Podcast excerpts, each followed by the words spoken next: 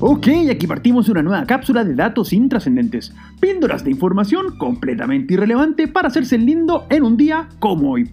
Y un 9 de termidor del año 2, o lo que vendría siendo lo mismo, un 27 de julio de 1794, cae Maximilien Robespierre. Como les contamos el pasado 14, uno de los máximos líderes de la Revolución Francesa terminando de esta forma un oscuro periodo dentro de la revolución conocido como la época del terror, en donde el sanguinario Robespierre se encargó de mandar a ejecutar a más de 17.000 personas, básicamente por pensar distinto a él. ¿Y por qué partimos haciendo referencia a una fecha tan ridícula? Pues bien, una de las medidas de la revolución para acabar con toda referencia al pasado, especialmente las de carácter religioso, fue la de crear un nuevo calendario de 12 meses de 30 días y en que cada mes se dividía en décadas, con lo que se eliminaban las semanas.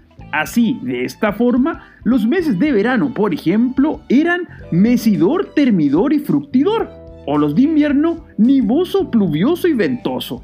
En fin, un dato absolutamente intrascendente de un periodo lleno de locura como las que nos tiene acostumbrado desde un 27 de julio de 1940 el bueno de Bugs Bunny, quien en un corto de animación llamado A Wild Hair, lanzado justamente ese día, realiza su primera aparición en la historia, cuando al salir de una madriguera le pregunta a el gruñón qué hay de nuevo viejo.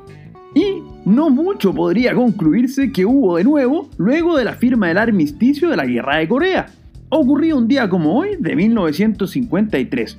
¿Cómo es eso? Pues bien, resulta que la guerra de Corea es la única guerra en la historia que podría considerarse como un empate, o mejor dicho, una derrota para ambos bandos si consideramos las miles de vidas perdidas por un conflicto en el cual ambas naciones beligerantes quedaron exactamente igual que al inicio de la guerra, es decir, con su frontera demarcada por el paralelo 38. Y si bien el armisticio se firmó ese 27 de julio, la paz definitiva aún hasta el día de hoy no se ha firmado, por lo que ambos países técnicamente aún se encuentran en guerra.